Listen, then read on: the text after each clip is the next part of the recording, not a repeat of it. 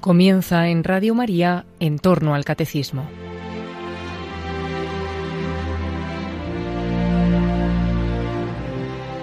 Como repaso y complemento a las explicaciones sobre la Virgen María y la Iglesia que el padre Luis Fernando de Prada ha estado exponiendo dentro de su programa sobre el Catecismo de la Iglesia Católica, les vamos a ofrecer en varios sábados la reposición de algunos programas de vida en Cristo que el propio padre Luis Fernando dedicó hace algún tiempo a la doctrina y espiritualidad marianas.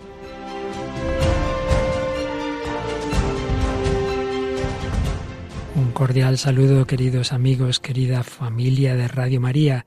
Seguimos con este tema tan hermoso y nunca mejor dicho como la belleza de Dios, contemplar la belleza de Dios.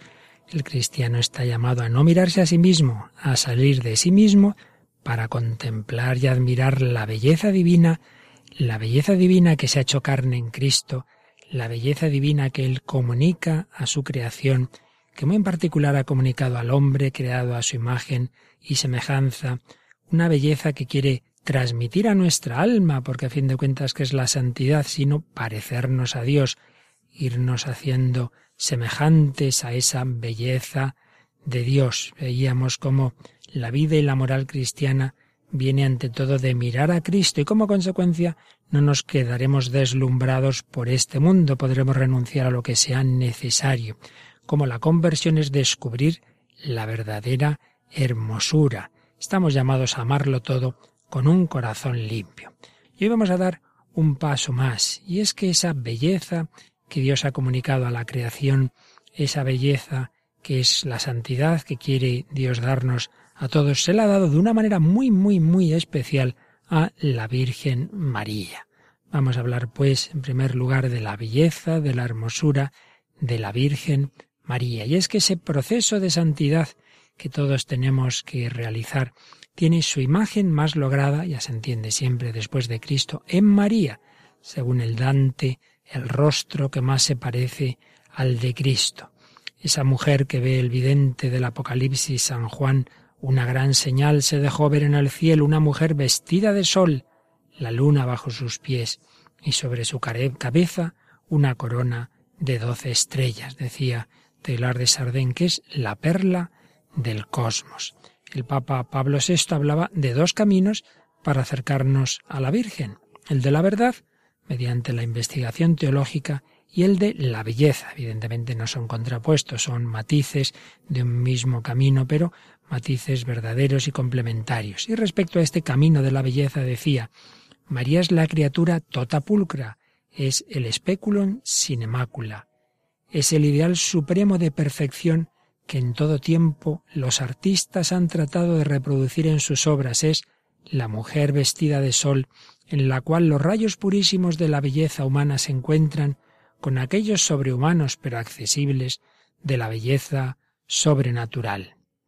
Es la luz, la gloria de Cristo resucitado, la que viste a la Virgen. María es como el ostensorio, la custodia de Cristo en la santidad de María exaltamos la eficacia de la redención de Cristo. Ya hemos recordado en varias ocasiones que hay una misa votiva, misa de María, Madre del Amor Hermoso. Y en la introducción a esta Santa Misa se nos dice que a María se la llama hermosa en esa celebración litúrgica por tres razones. Primero, por ser llena de gracia, adornada con los dones del Espíritu Santo, gloria de su Hijo y compendio de virtudes, radiante de hermosura por sus virtudes. En segundo lugar, porque amó a su Hijo Jesucristo con un amor hermoso, virginal, de esposa y madre, y engendró para nosotros al Hijo unigénito, el más bello de los hombres.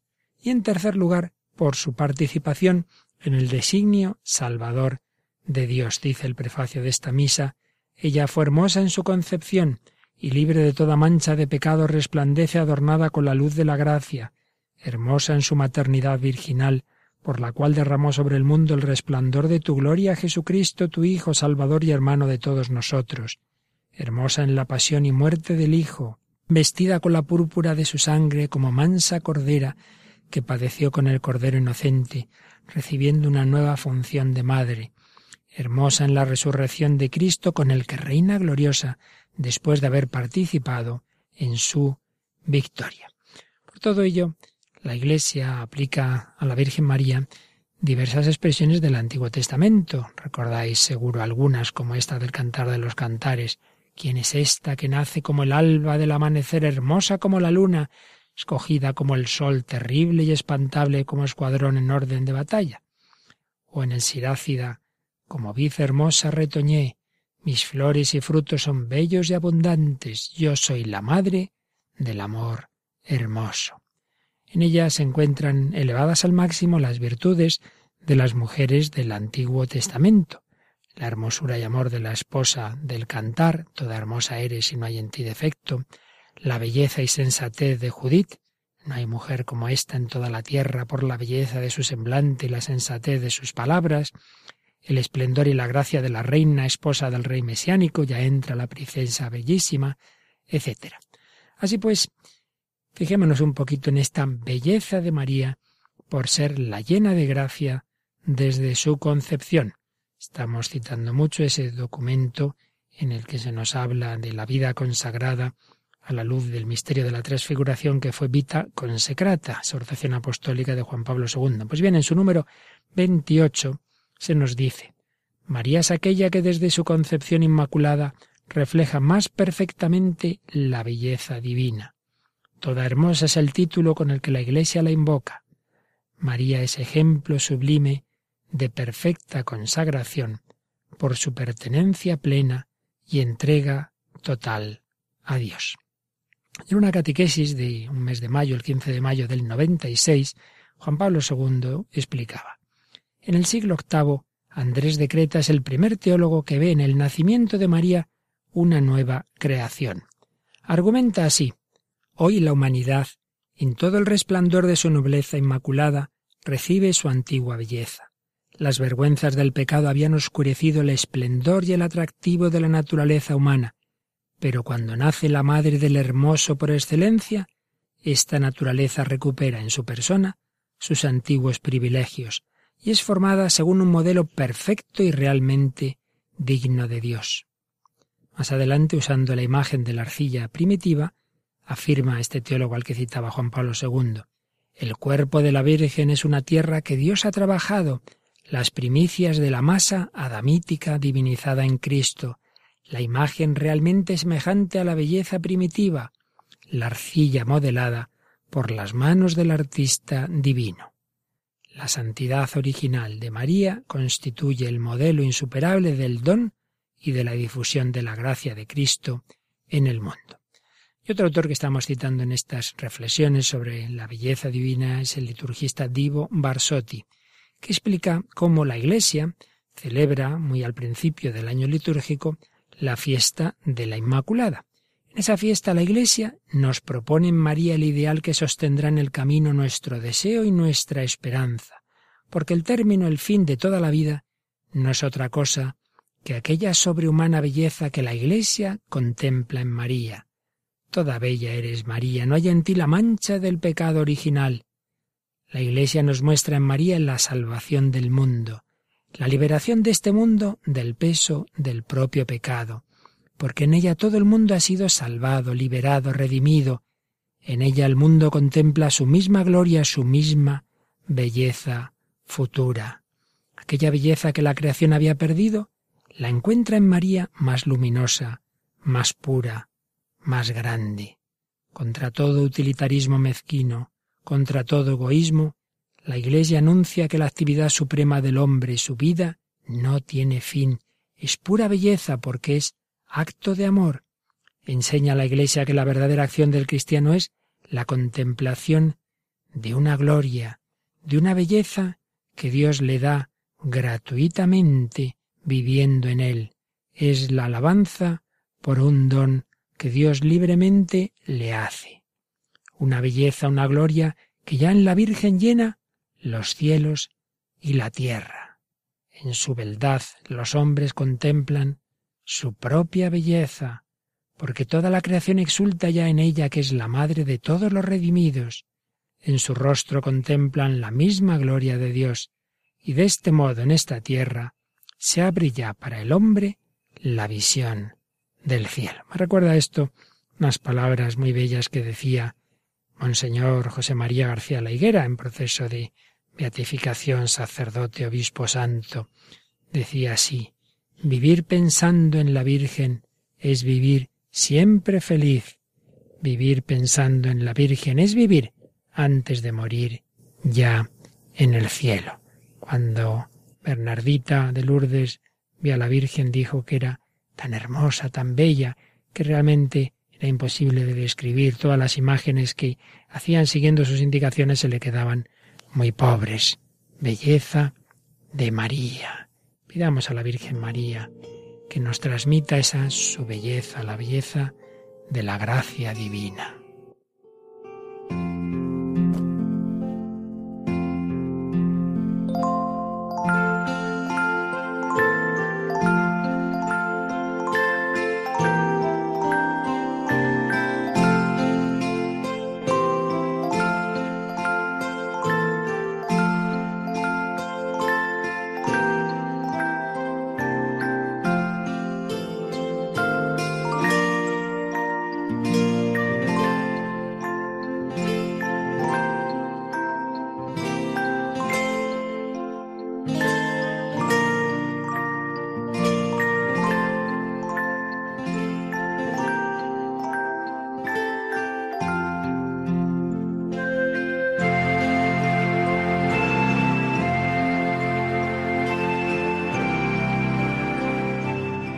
Mismo Divo Barsotti nos habla de la Virgen y el Espíritu Santo.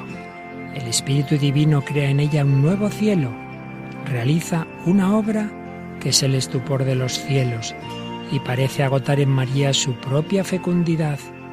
El hombre no conoce el Espíritu de Dios si no conoce a María, pues solamente en ella ha descendido totalmente y solamente en ella vive de un modo pleno. La Virgen es un vaso espiritual. La venida del Espíritu Santo sobre la Iglesia se realiza primero en ella. Toda la fecundidad que el Espíritu da a la Iglesia se realiza, aun antes de Pentecostés, en María, que en cierto modo agota la redención del Hijo y la fecundidad del Espíritu, en cuanto redimida es inmaculada y en cuanto esposa del Espíritu viene a ser la Madre de Cristo.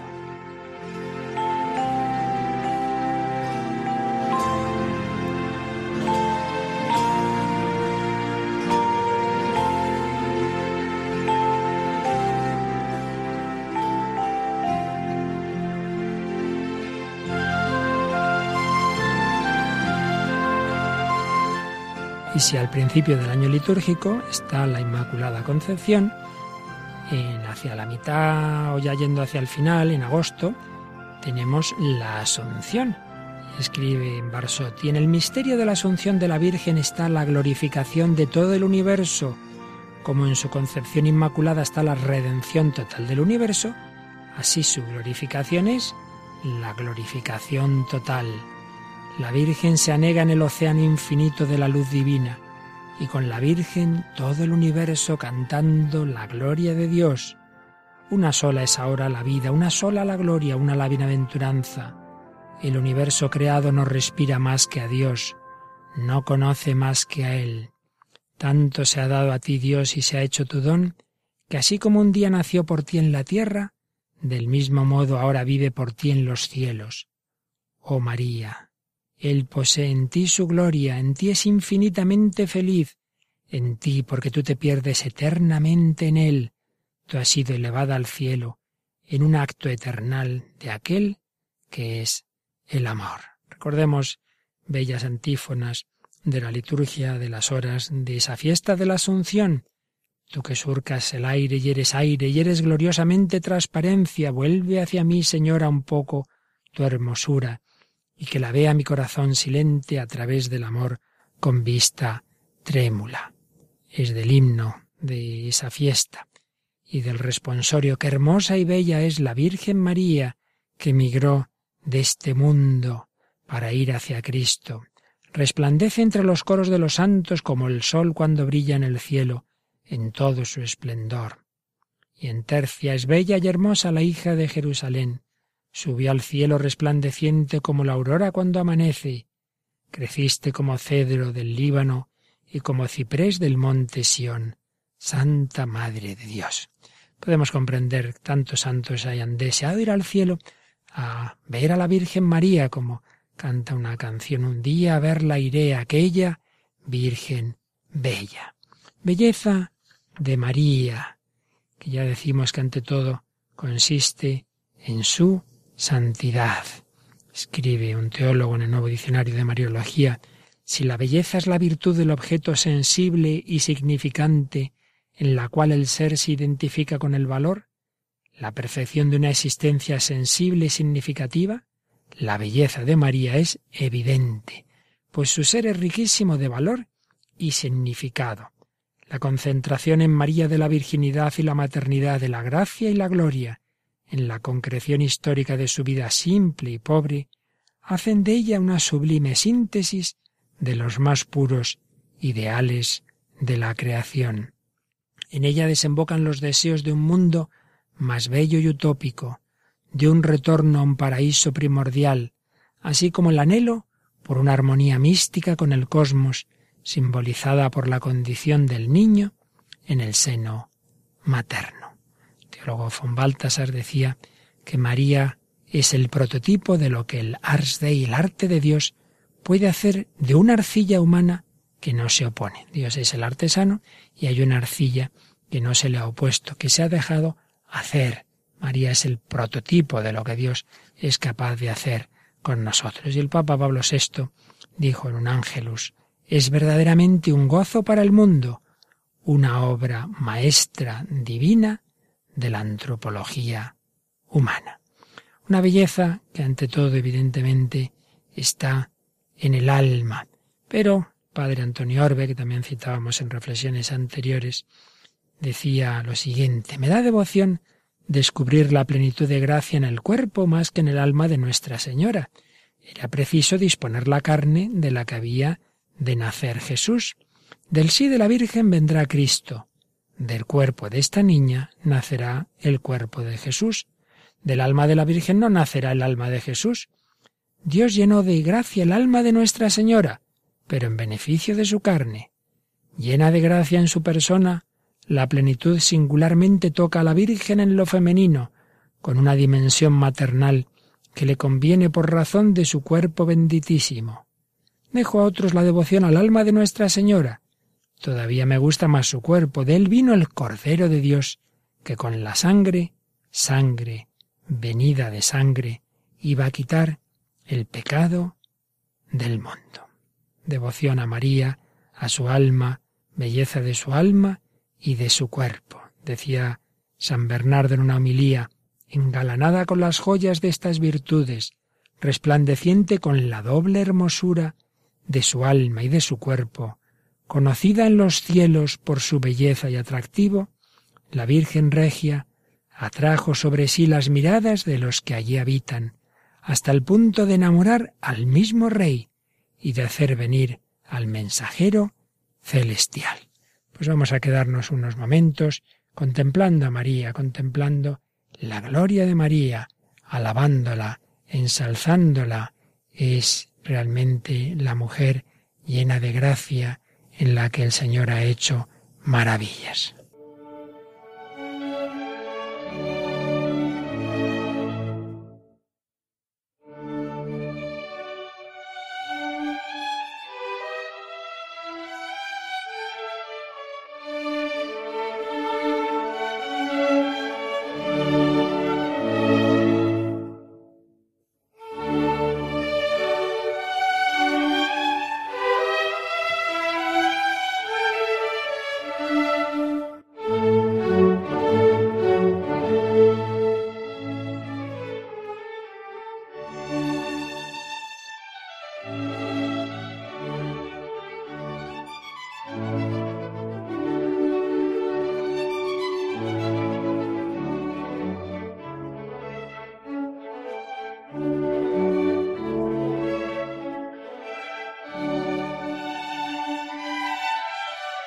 Música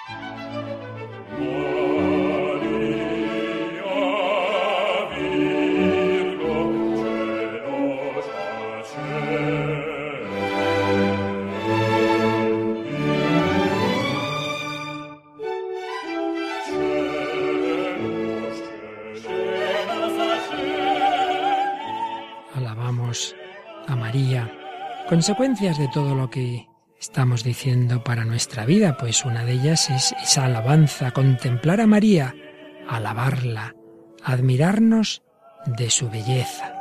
Recordemos, como han visto muchos santos, la hermosura de María reviviendo la experiencia de Isabel que gritaba, ¿quién soy yo para que me visite la madre de mi Señor?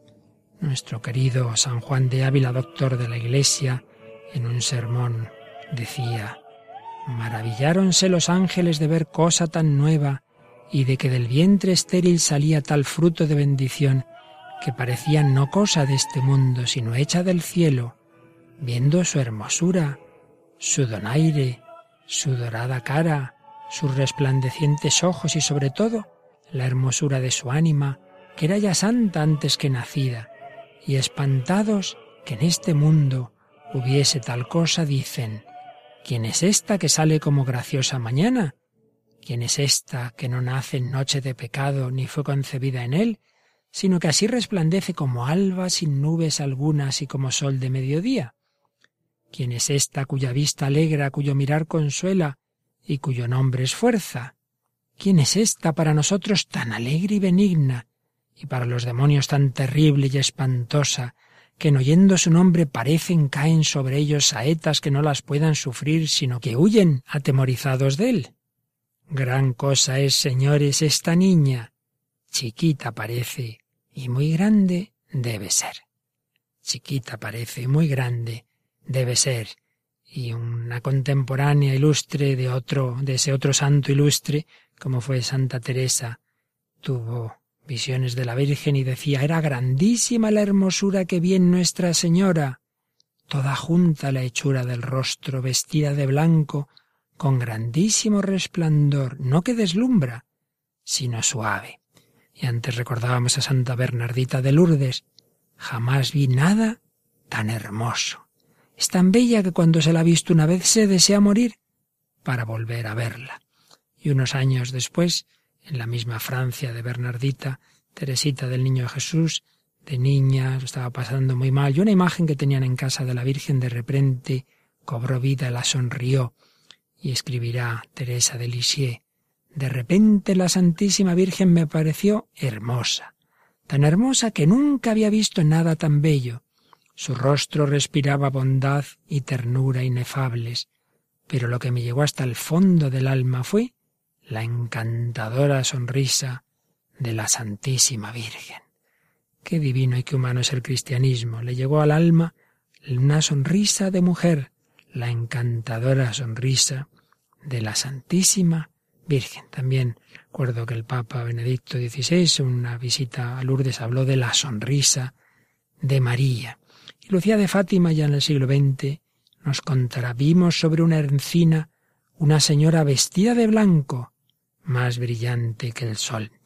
Pero si volvemos otra vez al siglo XIX, podemos recordar la conversión de Alfonso de Ratisbona en Roma. Era un judío libertino e incrédulo, pero un amigo suyo había conseguido que llevara, por así hacerle un poco ese favor, una medalla de la Virgen, la medalla milagrosa. Y entró una iglesia de Roma con su amigo, pues a verla artísticamente como era, y de repente se le apareció la Virgen y se puso a gritar y a contar a su amigo La he visto, la he visto. Apareció la Virgen de pie sobre el altar, vestida de blanco, grande, brillante, llena de majestad y dulzura, tal como está en mi medalla. Una fuerza irresistible me empujó hacia ella. La Virgen me hizo seña con la mano para que me arrodillase Parece que me dijo, está bien. Ella no me ha hablado, pero yo lo he comprendido todo. Este hombre comprendió de repente todo en esa mirada dulce y cariñosa de la Virgen que le había convertido. Alabemos, pues, a María, admiremos su belleza, es madre admirable, Virgen digna de alabanza, digámosle de corazón, alégrate llena de gracia, bendita tú entre las mujeres. Así se cumple el Magnificat. Me felicitarán todas las generaciones. Eres más pura que el sol, más hermosa que las perlas que ocultan los mares, canta el pueblo cristiano. Y la liturgia de las horas, alégrate Virgen gloriosa entre todas, la más bella. Salve, oh hermosa doncella. Hemos recordado que hay mujeres en el Antiguo Testamento imagen de María como Judith. Se quedaban admirados de su belleza y por ella admiraban a los israelitas. Agradaron las palabras de Judith a Holofernes y a todos sus servidores que estaban admirados de su sabiduría y dijeron de un cabo al otro del mundo no hay mujer como esta, de tanta hermosura en el rostro y tanta sensatez en las palabras. Pues mucho más debemos decirlo de la Virgen María. Podemos decir, y así lo dice una famosa poesía, que el mismo Dios admira a María, pues todo un Dios se recrea en tan graciosa belleza. Citamos de nuevo al jesuita padre Antonio Orbe, sobre la Virgen se derraman las gracias de hermosura que mejor podían enamorar a Dios en beneficio de nuestra carne. Así enfermó Dios de Dios, herido de una carne ungida por él mismo e indefenso ante gracias propias. Así pues, dirijámonos a María, digámosle las palabras que la Iglesia pone como salmo responsorial en la misa de María, Madre del Amor Hermoso. Toda hermosa eres, María, y no hay en ti defecto levántate, amada mía, hermosa mía, ven a mí. Alabemos a María, seamos una nueva generación que la alaba. Lo hagamos siempre con el Magnificat.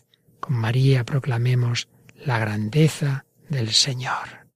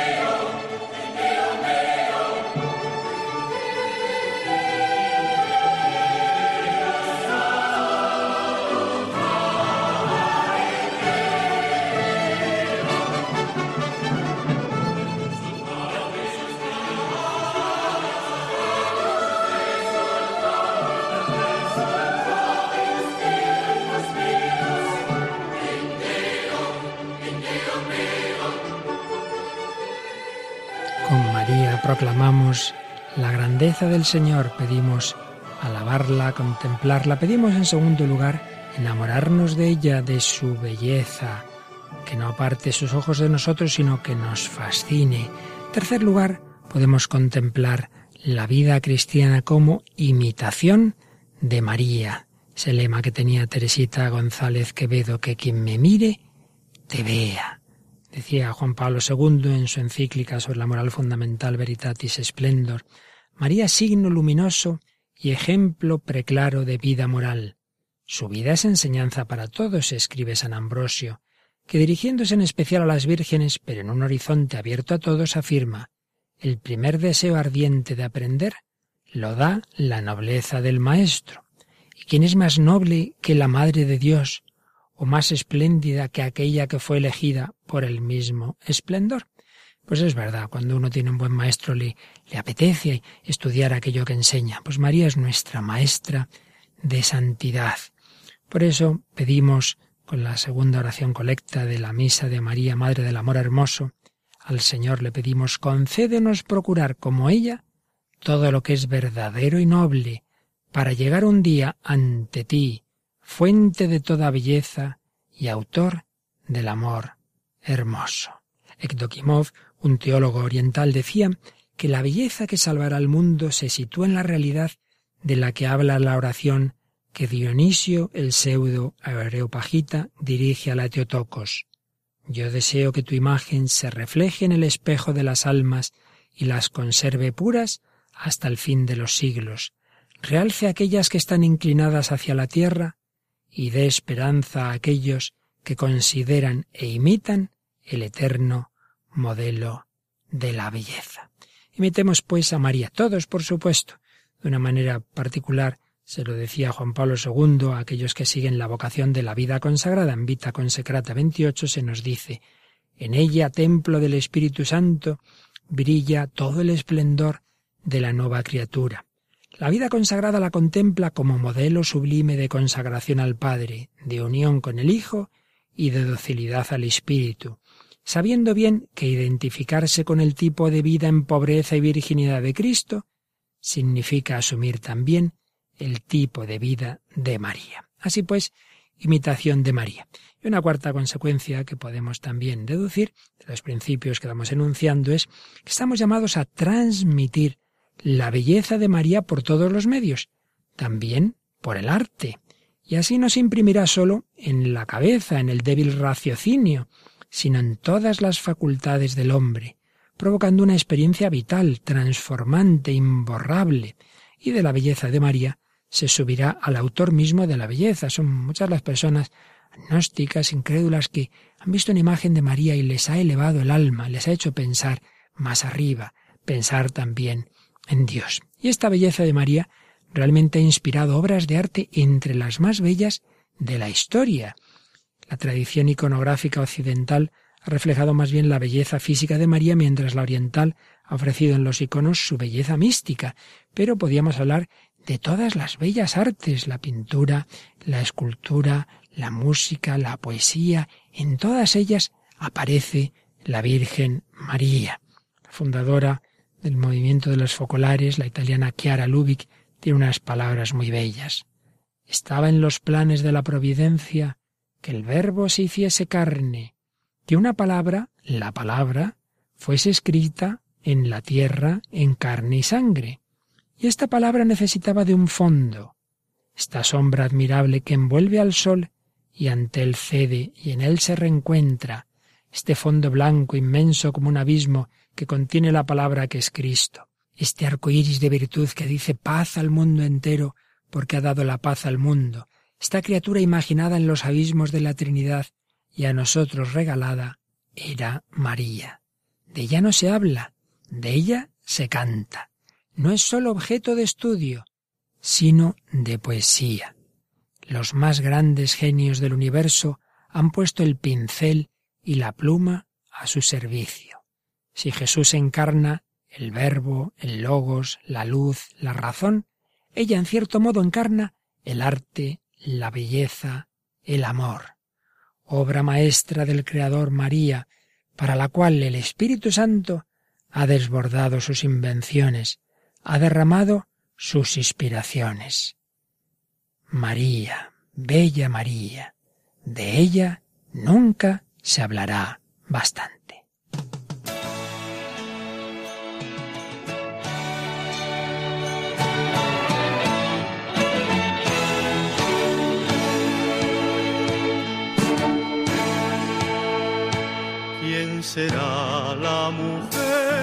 Que a tantos inspiró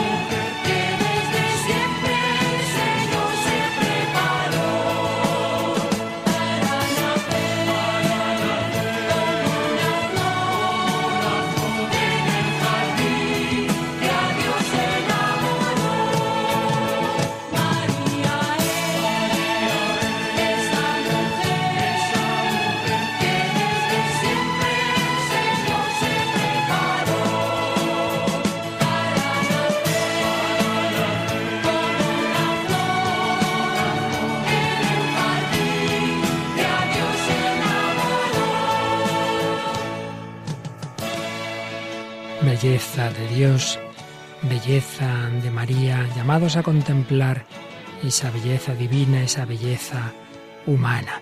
Pero todo esto no es para que nos quedemos aquí pasmados diciendo muy bonito, muy bonito. No, no, recordemos a los ángeles que en la ascensión del Señor le dicen a los apóstoles Galileos, ¿por qué estáis parados mirando al cielo? Esa belleza que hemos contemplado tenemos que extenderla. Cristo nos da su amor y la fe para ver su imagen en los hermanos y admirarnos ante el otro. Recordemos a un pensador agnóstico, pero que buscaba a Dios, lo sabemos como al final de su vida se iba acercando a la fe, al ver Camí, que tiene esta impresionante frase, hay en el hombre más cosas dignas de admiración que de desprecio.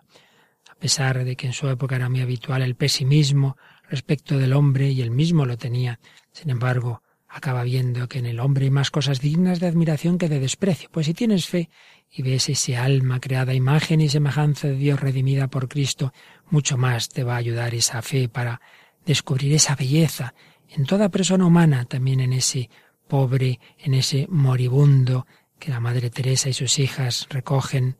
Ella recogía y ahora sus hijas siguen recogiendo pues de una calle en la que agoniza en el suelo, descubrir esa belleza de Cristo en el que sufre.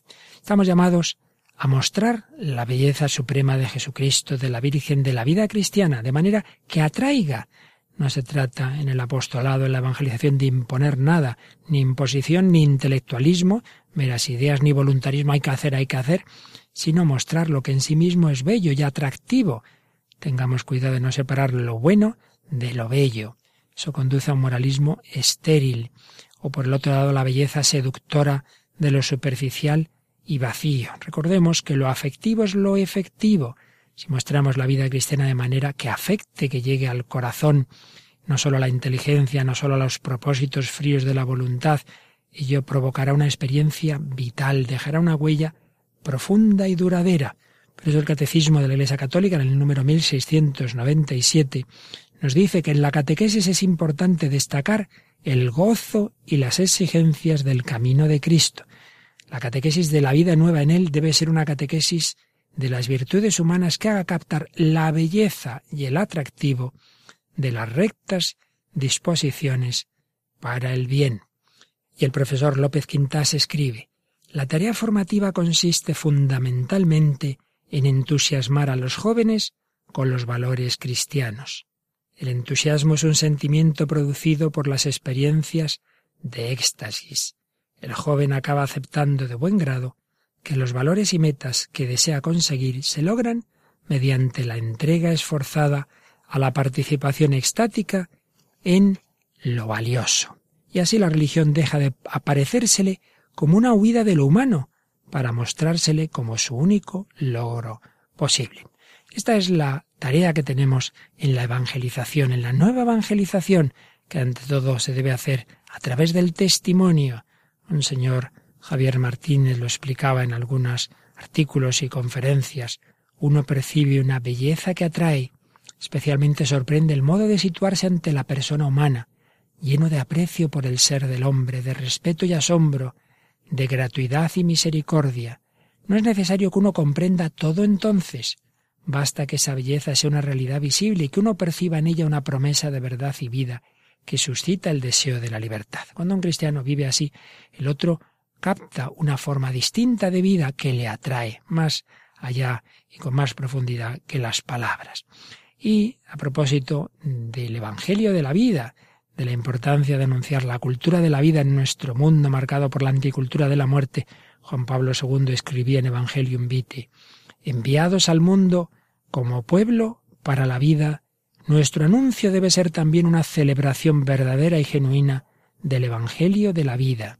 Más aún, esta celebración, con la fuerza evocadora de sus gestos, símbolos y ritos, debe convertirse en lugar precioso y significativo para transmitir la belleza y grandeza de este Evangelio. Y añadía, con este fin urge ante todo cultivar una mirada contemplativa que nace de la fe en el Dios de la vida, que ha creado a cada hombre haciéndolo como un prodigio.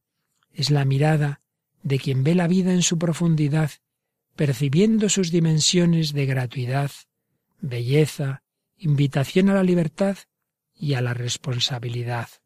Es la mirada de quien no pretende apoderarse de la realidad, sino que la coge como un don, descubriendo en cada cosa el reflejo del Creador y en cada persona su imagen viviente. Esta mirada no se rinde desconfiada ante quien está enfermo, sufriendo, marginado o a las puertas de la muerte, sino que se deja interpelar por todas estas situaciones para buscar un sentido, y precisamente en estas circunstancias encuentra en el rostro de cada persona una llamada a la mutua consideración, al diálogo y a la solidaridad. Así pues, la contemplación de la belleza divina no nos separa del mundo, al revés, nos lleva hacia él, pero con una mirada más profunda. Por eso vale para todo cristiano lo que escribía también Juan Pablo II en la exhortación para la vida consagrada en Vita Consecrata 75, un párrafo precioso. La mirada fija en el rostro del Señor no atenúa en el apóstol el compromiso por el hombre, más bien lo potencia, capacitándole para incidir mejor en la historia y liberarla de todo lo que la desfigura. La búsqueda de la belleza divina mueve a las personas consagradas a velar por la imagen divina deformada en los rostros de tantos hermanos y hermanas, rostros desfigurados por el hambre, rostros desilusionados por promesas políticas, rostros humillados de quien ve despreciada su propia cultura, rostros aterrorizados por la violencia diaria e indiscriminada, rostros angustiados de menores, rostros de mujeres ofendidas y humilladas, rostros cansados de migrantes que no encuentran digna acogida, rostros de ancianos sin las mínimas condiciones para una vida digna. La vida consagrada muestra de este modo, con la elocuencia de las obras, que la caridad divina es fundamento y estímulo del amor gratuito y operante. Y como decimos, lo que aquí decía Juan Pablo II de una manera muy particular de la vida consagrada, vale de la vida cristiana en general. Pues terminamos así estas reflexiones sobre esa dimensión contemplativa que toda vida cristiana debe tener de contemplar la belleza divina. No estamos llamados a mirarnos a nosotros mismos, comenzábamos en nuestra primera reflexión, sino salir de nosotros por la admiración, descubrir la belleza en el mundo, descubrir la belleza en su fuente, en Dios, esa belleza que se ha hecho humana en Cristo, esa belleza que Dios le ha dado a la Virgen María, esa belleza que ha repartido en la creación, y reflejar esa belleza por la propia vida y misión, a través de la caridad, del testimonio, del apostolado, cada uno según nuestra propia vocación. Y la consecuencia de todo ello será la felicidad. He salido de mí mismo, me he entregado a un ideal más grande que yo mismo y eso es lo que nos hace felices. Una felicidad en esta vida siempre limitada en medio del sufrimiento y plena en el cielo. Plenitud y cumplimiento de todos los deseos humanos, también del deseo humano de belleza.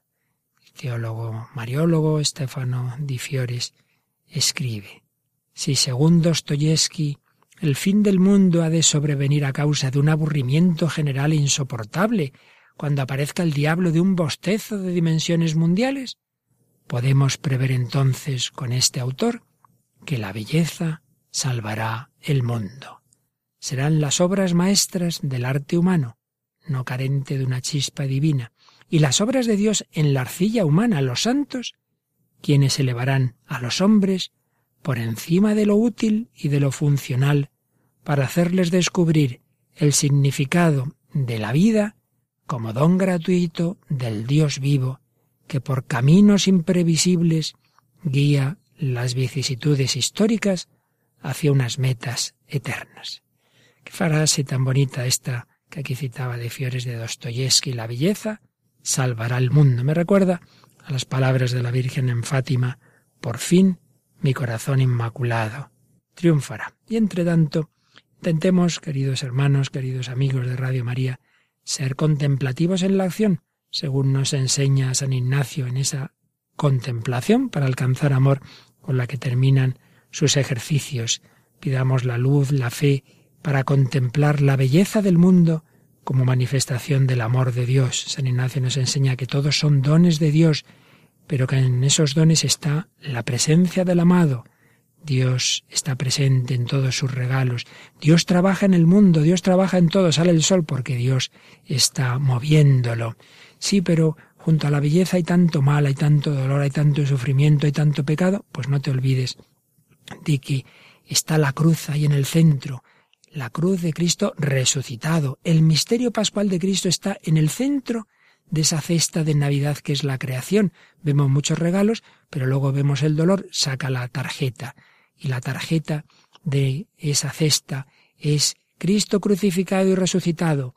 El crucificado nos ayuda a ver la belleza paradójica del siervo de Yahvé en tantos crucificados, y el resucitado nos da la certeza de que el amor y la belleza triunfarán. ¿De quién es esta cesta de Navidad que he recibido? Mira, Cristo te da el sentido de todo, también del dolor. Al final el mal se convertirá en ocasión de bien. Por fin mi corazón inmaculado triunfarán. Yo he vencido al mundo. Y con el Espíritu Santo que nos comunica el corazón abierto de Cristo es posible en todo amar y servir a su divina majestad, dice San Ignacio, y en todo admirarnos, podemos añadir, admirarnos ante la belleza divina, ante la Virgen María, ante las obras maravillosas de Dios en la historia, en nosotros mismos y en los hombres encomendados a nuestro cuidado. Alabemos a Dios, glorifiquemos a Dios con todo nuestro ser, con nuestra sensibilidad, con todo el arte, con toda la belleza de las obras humanas.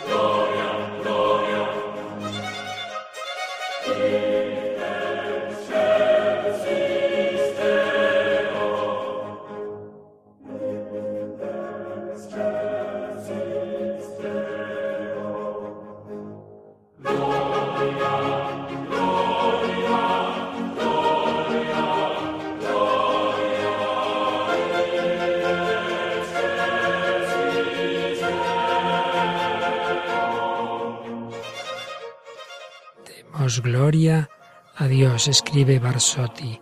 El misterio divino no es en el fondo otra cosa que la revelación maravillosa de este amor inmenso, y el amor no se revela más que en don eterno de sí. Al principio como al fin es el amor, porque al principio como al fin es Dios, y solamente Dios. Una sola es ahora la vida, una la gloria, una la bienaventuranza.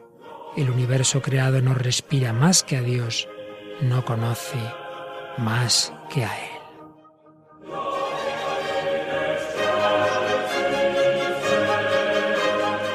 Con San Juan de la Cruz podemos pedir, gocémonos, amado, y vámonos a ver en tu hermosura al monte y al collado, domana el agua pura, entremos más adentro en la espesura.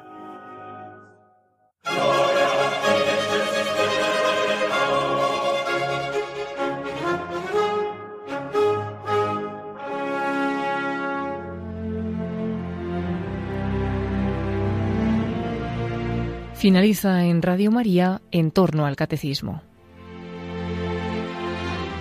Como repaso y complemento a las explicaciones sobre la Virgen María y la Iglesia que el Padre Luis Fernando de Prada está exponiendo dentro de su programa sobre el Catecismo de la Iglesia Católica, les hemos ofrecido y les vamos a seguir ofreciendo en varios sábados más la reposición de algunos programas de vida en Cristo que el propio Padre Luis Fernando dedicó hace algún tiempo a la doctrina y espiritualidad marianas.